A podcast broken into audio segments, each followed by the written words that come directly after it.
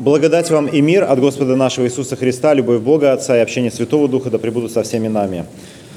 А, услышим Евангелие сегодняшнего дня, записанное Евангелистом Матфеем в третьей главе, стихи чтения с 13 по 17. Тогда приходит Иисус из Галилеи на Иордан к Иоанну креститься от него.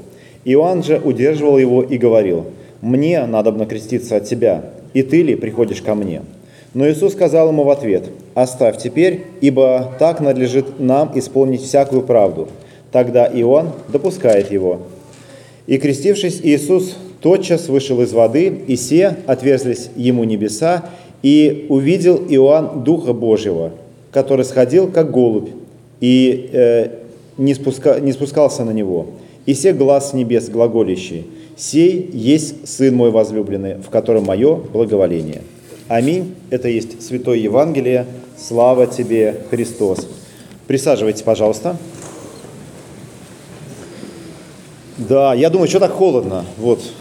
Вы думали, почему так холодно? А вот сейчас прочитали и вспомнили. Сегодня же крещение. Все правильно. Так должно быть. Крещенские морозы это называется. Сейчас вот богослужение пройдет, все вместе пойдем купаться. Пойдете купаться? Нет? Да, я тоже нет, ладно. А, да, ну так, для справки, конечно, купаться, наверное, можно, но грехи в этом не прощаются, увы. А вот в крещении прощаются. А, и если есть люди крещенные, то а, у меня для вас сегодня хорошие новости. А, ну, о них скажу чуть позже. А пока вот я, знаете, о чем подумал? Я как-то ехал в машине, слушал радио, и там играла песня. Я не буду ее петь, просто прочитаю. А слова там такие. 7 миллиардов людей создают каждый день триллионы проблем. Вот такая песня, не знаю, кто поет, но а, трудно не согласиться. И вообще, я, знаете, что подумал, что а, а, мы постоянно, а, как смотрите, вот что бы мы ни делали, а, это вызывает какие-то проблемы. А если мы а, что-то не делаем, то это тоже проблема. Короче, делаешь проблемы, не делаешь проблемы. И, э, и вот и, и кроме этого есть вообще какие-то проблемы помимо нас, и мы тоже находимся э, как бы в центре этих проблем. То есть различного рода конфликты, э, и хотим мы или, того или нет, мы о них даже может и не думаем, но мы тоже вдруг становимся ну как бы в эпицентре этих, этих конфликтов. И причем так получается, что время от времени мы вынуждены занять какую-то сторону. То есть вот есть конфликт, мы, может, вообще там не хотели о нем думать, вообще знать, не знать. Но теперь э, мы должны занять сторону. Я не говорю сейчас про нынешние, конечно, конфликты, которые у всех на виду, а, но и без них хватало. А, причем а, от мелочи, как писать в Украине или на Украине, до вот, собственно, э, какую позицию мы там занимаем в военных действиях разных. И в какой-то момент э, очень утомляешься, потому что э, ведь э, если ты занимаешь какую-то позицию, то, э, то это рождает конфликт с теми людьми, которые занимают противоположную. А ты, можешь вообще не хотел с ними конфликтовать. Может, они люди милые. Вот. И дальше начинается такая игра. Э, ты как бы и сильно вообще не в теме. И ты э, в зависимости от, от контекста такой немножко лавируешь между этими и этими, э, что да, дескать, и, и, и так правда, и, и так правда. Вот. И, честно говоря, от этого тоже утомляешься. Потому что, э, с одной стороны, э, ну, как-то хочется где-то определиться, с другой стороны, и не хочется. Потому что э, то, что за этим несет, тоже проблема. И вообще, и я вот, э, честно вам признаюсь, я все время нахожусь в состоянии э, вообще конфликта. Э, вот я тут э, в церкви, если вы не в курсе, э, настоятель, и э, Иисус нас учит, учит быть добрым пастором, а с другой стороны, я вот руководитель той организации, а, которая здесь церковь всем занимается. И иногда а, приходится в этой организации, например, кого-нибудь увольнять или ну, кого-нибудь так, ну, как бы поправлять. И вот, и, и вот сама это а, как бы э, место, оно очень конфликтное. То есть вот как поступить? Быть добреньким до конца и позволять, э, ну, например, э, людям плохо работать. У нас таких нету. Это я так просто. Сидят наши сотрудники, думают, что происходит. Нет, нет, все, всех уволили. Нет, у нас вообще реально, у нас сотрудники очень хорошие, просто это так для справки. А.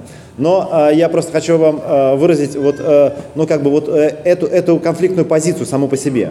То есть, с одной стороны, нужно быть добреньким, с другой стороны, нельзя быть добреньким, потому что если ты добренький, а, то, а, то а, плохие вещи происходят сами собой. А с ними, ну, как будто бы надо, надо быть жестким. И на самом деле это не, не только моя позиция, но если так по-серьезному подумать, что позиция каждого из нас. Что иногда нам действительно не получается вот быть по-настоящему э, добреньким. Иногда нам приходится, ну вот как будто бы э, выбирать какую-то, ну, ну, делать какой-то выбор, за которым ведет дальше какая-то большая проблема. Э, и вот, наверное, сам Христос об этом сказал, э, когда он сказал так, не думайте, что я пришел принести мир на землю, на землю, не мир пришел я принести, но меч. Потому что даже вот э, э, тот выбор, который был сделан сегодня Константином, он ведь тоже повлечет за собой наверное, я не знаю, может быть в его судьбе, но в судьбе тех, кто этот выбор делает, какую-то проблему. Вот вы пришли в церковь, в лютеранскую церковь, вы ходите сюда, а некоторые, может быть, первый раз пришли, а, вот, и, и не всегда об этом даже комфортно сказать. Знаете, вот я в воскресенье сходил в церковь, потому что это уже само по себе ну, проблематично. Быть христианином – это вот, ну, немножко конфликтно, потому что ты совершенно четко какую-то сторону выбираешь. И вот выбирая эту сторону, ты действительно уже во многих вещах лавировать не можешь. И во, во многих вещах, э, лавируя, ты как будто бы вступаешь в конфликт э, с чем-то вообще очень ценным, со своими убеждениями, которым однажды ты, э, в, в которых однажды ты дал обед здесь у алтаря, или со своей совестью, которая тоже тебя обличает в добре, зле, и тогда уже очень сложно стать на, на сторону зла. А, опять-таки, не думайте, что я вообще про сегодняшнюю ситуацию, потому что сегодня ну, как-то вот такая дурацкая ситуация, что все, что не скажешь, оно как будто бы, как будто бы про это, вообще не про это. А, потому что этих сторон, сторон зла миллион. Вообще просто вот по, по разному поводу, по разному поводу. И, а, и, и если ты вот, ну, действительно начинаешь как бы с этим играть, то, то ты всегда э, действительно в проигрыше. Потому что ты ну, придаешь как будто бы те идеалы, которые для тебя ценны. И вот действительно, если так думать, то что в этой жизни вот является таким фундаментальным, на чем мы можем серьезно стоять, и что в этой жизни это просто вот, ну, какой-то шум вокруг, который создается, на который, может быть, даже вообще внимания не стоит обращать. И вот сегодняшнее чтение, они нас на, на самом деле об этом учат. Ведь Ной, наверное, мы прочитали, помните, историю про Ноя, а, когда а, работал молотком, вот если так себе представить, вот э, э, ковчег, как он выглядел, а, это огромное э, такое сооружение, огромный ну, корабль, для строительства которого действительно нужно было ну, серьезно потрудиться. И вот этот шум молотка, наверное, доносился, и люди его слышали.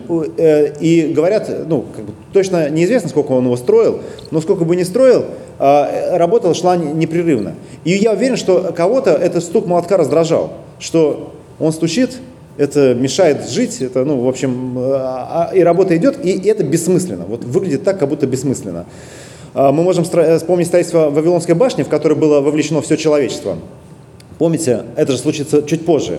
То есть здесь один Ной строит один ковчег, а там будет все человечество строить Вавилонскую башню. И там, и там строительство, но одно совершенно бесполезное, а второе ведет к спасению. Но э, в итоге Ной как бы четко слушая Божий голос, в итоге заходит в ковчег, он и его семья, и они спасаются от той бури, которая надвигается. И это ну, действительно, можно сказать, что ну, становится спасительным ковчегом. И пройдя через все это, мы уже сегодня читаем, ну, как бы финал всего этого, когда э, Господь прекращает эту бурю, и, как вы помните, Ной выпускает голубя, который э, возвращается с э, веточкой оливкового дерева, тем самым возвещая о том, что пришло спасение. И можно сказать, что в этом тоже есть образ нашего с вами крещения. А, потому что мы тоже с вами проходим через воды крещения, и тоже мы получаем дар Святого Духа. А, помните, когда а, Петр проповедует в Иерусалиме, его спрашивают, что нам делать, мужи братья, и он говорит, крестится каждый из вас и, и примет во имя Иисуса Христа и примет Духа Святого. И действительно мы имеем этот дар, как будто бы вот то, что происходило с Ноем, то, что произойдет с Христом, на самом деле тоже происходит с нами. Потому что в крещении мы получаем прощение, и Дух Святой на нас ходит, и дальше в этой борьбе конфликтной, а, в этих триллионах проблем, которые создаются даже не нами, а, у нас есть тот, кто нас проводит через эти, э, через эти проблемы. Вот Дух Божий, который в, на, э, в, на, в нас с вами живет. И а, то, что случается у Иордана, это ведь тоже, ну, как будто бы немножко про нас. А, сама фигура Иоанна Крестителя, она очень интересная, а, потому что он, наверное, выглядит как ну, какой-то такой местный сумасшедший, а, наверное, грязный, ну, наверное, он ну, так описывается вот э, как-то очень так диковато. Причем он не выбирает совершенно слов, когда с людьми разговаривает, к нему приходит, он вообще всех просто вы там по рождению ехидные, вот я прямо, ну, реально завидую его смелости, и как-нибудь мне хочется тоже, наверное, я, может, состарюсь, и тоже буду выходить сюда, ругаться на вас, э, вот, но пока мне просто язык даже не поворачивается говорить, как Иоанн Креститель. Но он говорил так, причем он говорил вроде в пустыне, но к нему сходились люди, чтобы его слушать, и вроде как сходился э, весь Израиль того времени. Вот, э, то есть а, люди приходят, а он на них ругается. А, но иногда, наверное, нам требуется вот такая как бы стряска, а, чтобы понять действительно, а, что, а, как сказать, что мы слепы к каким-то вещам. И вот, э, как сказать, Иоанн эту стряску проводит. И он призывает к покаянию. И знак этого покаяния призывает людей креститься. Ну, как бы совершить такое символическое, как сказать, погружение, как смерти, ну и возрождение, вот как водой, которым, которым смывается наш грех. Когда-то у нас была здесь выставка «Ковчег», если помните. Помните, кто был на выставке «Ковчег»? Были на выставке «Ковчеге»? А, у нас вот здесь стоял ковчег вот такой. Здесь а, внизу были как будто бы рыбы, а мы собирались на балконе. То есть богослужение у нас проходило, вот э, лавочки стояли вот так на балконе. Это я напом... Э, рассказываю тем, кто, кто не был, и напоминаю тем, кто был. И как будто бы мы действительно находились вот под этим э, миром, который, э, э, который у, уже, уже утонул. И у нас была одна локация, вот там в Ротонде, это как раз, э, она была посвящена крещению Иоаннову. И мы всегда говорили так, что Иоанн, призывая к э, крещению в покаяние э, на Иордане, туда люди приходили, э, вот, э, каялись в своих грехах, крестились, и приходит Христос. Но Христос – это человек без греха. Зачем он туда приходит? Почему ему нужно было креститься? И совершенно верно, Иоанн, он как бы видит свою миссию. Он же э, про себя говорит, что «я глаз вопиющего в пустыне, приготовьте путь Господу». Э, раньше э, в древнем мире были такие э, глашатаи, которые шли перед царем, заходили в город и кричали «приготовьте путь царю». То есть прежде чем царь въезжал в какой-то город, о том, что он въезжает, должны были знать все. И вот люди с трубами громко кричали, что приготовьте путь царю. И даже кто дома спал, он просыпался и, то, и выходил на улицу, выстраивался ну, вдоль дороги и ехал царь. А вот я себя, ну, представьте себе на месте этого царя. Ты в какой город не въезжаешь, все люди просто вот так по шеренге выстраиваются, и ты проезжаешь, ты царь, все, они тебя приветствуют каким-то образом. Но, чтобы так въехать, должны были быть специальные люди, которые шли впереди и кричали, громко орали, все, там в трубы трубили, приготовьте путь царю. И вот, наверное, а, Иоанн, он видел себя вот таким глашатаем. Он видел себя ну, таким, кто кричит, что приготовьте путь царю. Вот сейчас грядет Мессия, сейчас он придет, приготовьте путь. И вот это воспринятие Мессии э, как вот царя, но не просто какого-то земного царя, а царя, который над царями, наверное, э, при его входе надо кланяться, ну, действительно, до пола, прям вообще лицом в пол. Но приходит царь совершенно другой. Э, мы знаем, что трон, который он займет, это будет Голговский крест, э, корону, которую ему наденут, это будет терновый венец. Но и сейчас, в начале своего пути, он приходит к Иоанну и просит у него креститься. И он действительно он на это реагирует, ну, как он этого не ожидал. Он говорит, мне должно креститься у тебя. Но Христос говорит, что должна э, исполниться вся правда. И вот снова возвращаясь к этой локации, которая у нас там, там была, э, э, мы ее описывали так, что человек, приходя крести, люди, приходя креститься у Иоанна, действительно оставляли там свои грехи. И потом приходит Христос, который вот в самом крещении, он приходит именно чистый, без греха, для того, чтобы, знаете, как, вот если представить себе грязь, которая, ну, вот, не знаю, лужу с грязью, и он приходит как губка, которая вот эту грязь в себя впитывает. Потому что действительно э, происходит, э, чуть позже именно это и происходит, что грехи человечества он несет на крест. И он приходит туда чистый, к водам Иордана, грязным водам. И если, кстати, на, на самом деле пойти в Иордан, там вода вообще просто ну, грязно, цвета грязи, леглины, э, такое ощущение, что вот, э, как сказать, э, вот она сама собой являет вот э, человеческий, ну, человеческий грех, человеческая ну, вот грязь, которая там оставляется. И вот приходит Христос чистый для того, чтобы впитать в себя это, для того, чтобы э, потом э, понести, понести это на крест. И дальше происходит действительно большое чудо, что на него сходит голубь, точнее Дух Святой в виде голубя, и звучит голос «Сей сын мой возлюбленный, в нем мое благоволение». А, и вот, а, вот эта история, она описывается тремя евангелистами. Мы прочитали из Евангелия от Матфея, но Марк и Лука, они тоже описывают это, это, эту историю. Но Марк и Лука этот голос описывают по-другому. А, там написано не так, не «сей сын мой, в нем мое благоволение, а ты, сын мой, в тебе мое благоволение». И как будто бы голос неба в варианте Луки и Марка обращается ко Христу, а голос неба, в котором, э, который, как описал евангелист Матфей, он обращается к нам, для того, чтобы мы увидели, что вот это э, Сын Божий, в нем, э, в нем благо, благоволение Господне. И этот путь, который он начинает э, в крещении, он действительно пройдет на Голгофу. И вот, если так посмотреть, как устроен наш литургический календарь, он тоже устроен немножко странно. Вот смотрите, в прошлое воскресенье мы праздновали обрезание Господне. Помните, мы праздновали обрезание Господне? Помните, помните? Да вас же не было никого тут почти. В прошлое воскресенье было 1 января. Было не... Ну нет, человек 40 было. Да, но, мы, но вы знаете, мы праздновали обрезание Господня. А сегодня мы празднуем крещение Господня. И, а, и то, и другое – начало какого-то пути. А, в обрезании а, исполняется, как сказать, э, э, по отношению к Христу закон. То есть через обрезание он становится частью израильского народа, ему дается имя, как повелел ему, как повелел ангел и Марии, и Иосифу. И, а, а теперь, сегодня мы празднуем обрезание. И знаете, как будто бы вот две недели мы Иисуса к чему-то готовим, да? Началом его обрезали, дали имя, а сегодня э, произошло крещение Иисуса. А, как будто бы это действительно подготовка. И, ну, конечно же, так, так это происходит. Только не мы, конечно, готовим Иисуса, но Он себя готовит вот к этому пути, а, который, а, который закончится Голгофой. Продолжится он, кстати говоря, искушение в пустыне, проповедью, а потом уже крестными страданиями, Голгофой и, конечно же, воскресением. И действительно, как бы Христос не только исполняет тот закон, который дан Моисею, но сверх того. То есть Он исполняет то, что требуется от язычников. Ведь вот это омовение, а, к которому призывает Иоанн, а, оно имеет как бы такие, э, на него можно посмотреть с двух сторон. А первое, вот почему он в пустыне? Я, кстати, долго думал, вот э, насколько глупо быть вопиющим в пустыне. Зачем, если ты хочешь проповедовать, приготовить путь Господу, идти в пустыню? По крайней мере, глашатай, это они по городам ездили, где э, в гуще людей там кричали.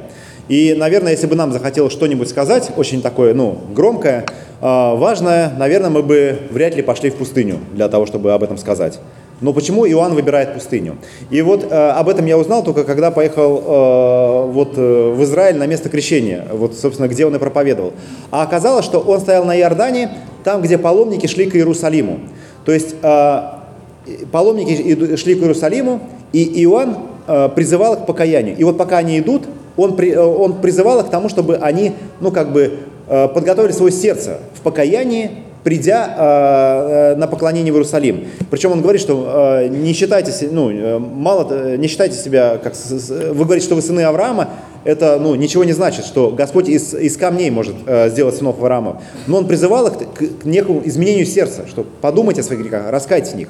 С другой стороны, вот то, что он практиковал, вот этот обряд – а, это так называемый обряд омовения, который требовался от язычника, который э, э, проходи, как бы, э, хотел присоединиться к, к Израилю, то есть к, к исповеданию иудейскому, скажем так. И кроме обрезания требовалось вот этот еще обряд омовения – и можно сказать, что опять-таки Христос в этом э, обряде, с одной стороны, ведь он не нуждается в покаянии, можно сказать, что он исполняет то, что требуется от, от язычников, которые хотят присоединиться к Божьему народу.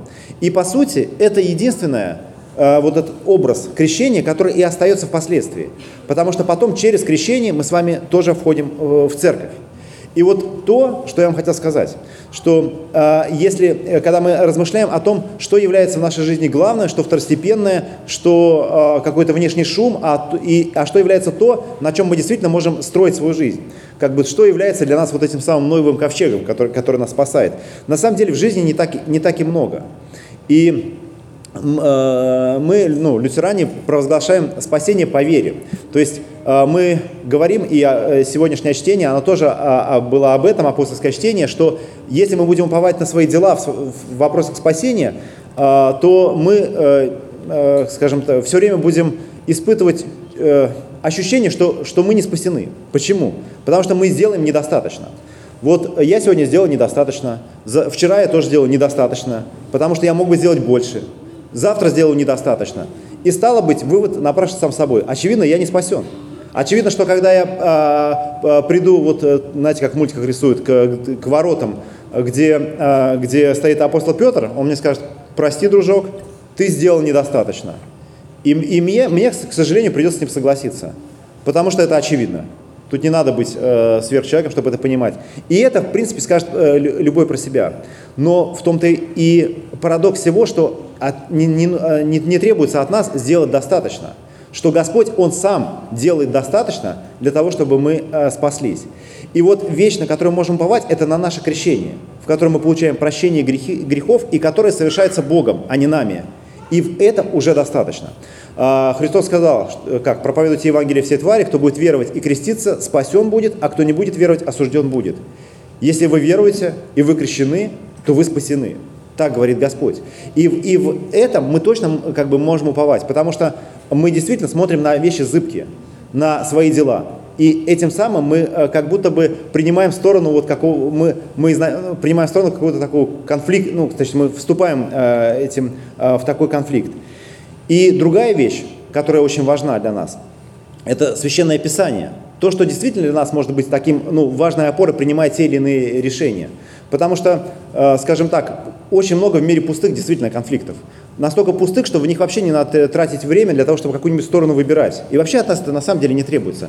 Скажу вам по секрету, нам не обязательно принимать какую-то сторону.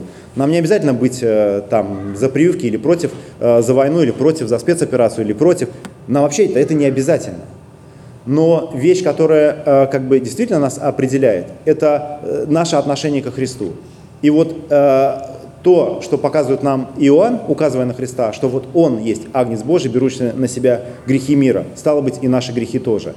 И здесь, опять-таки, не то, что ну, как бы нам требуется какое-то кредо, за- заявление, а, которое мы делаем, а, а, скажем так, вера в то, что действительно наши грехи, они взяты Христом на кресте, что, о, э, что мы прощены по Его милости, и в нашем крещении мы тоже можем найти в этом подтверждение. Помолимся. Всеблагой милосердный Господь, мы благодарим Тебя за милость нашего крещения, за, через которое мы приняты э, в Царствие Твое, через которое мы имеем Духа Святого, которым Ты направляешь нас и помогаешь нам достигнуть вечного Царства. Помо- Прости, Господи, за то, что действительно каждый из нас, мы делаем недостаточно, мы создаем проблемы для себя и для других людей. И помоги нам, Господи, э, не сеять конфликты, но э, всегда придерживаться той стороны, Господи, где Ты, искать э, Твоей любви, ка- искать правильные решения, как ты, как ты это находил. Благослови нас, Господи, на этом пути и дай нам силу, прежде всего, бороться э, с нашими грехами. Об этом я молюсь во имя Отца, Сына и Святого Духа. Аминь.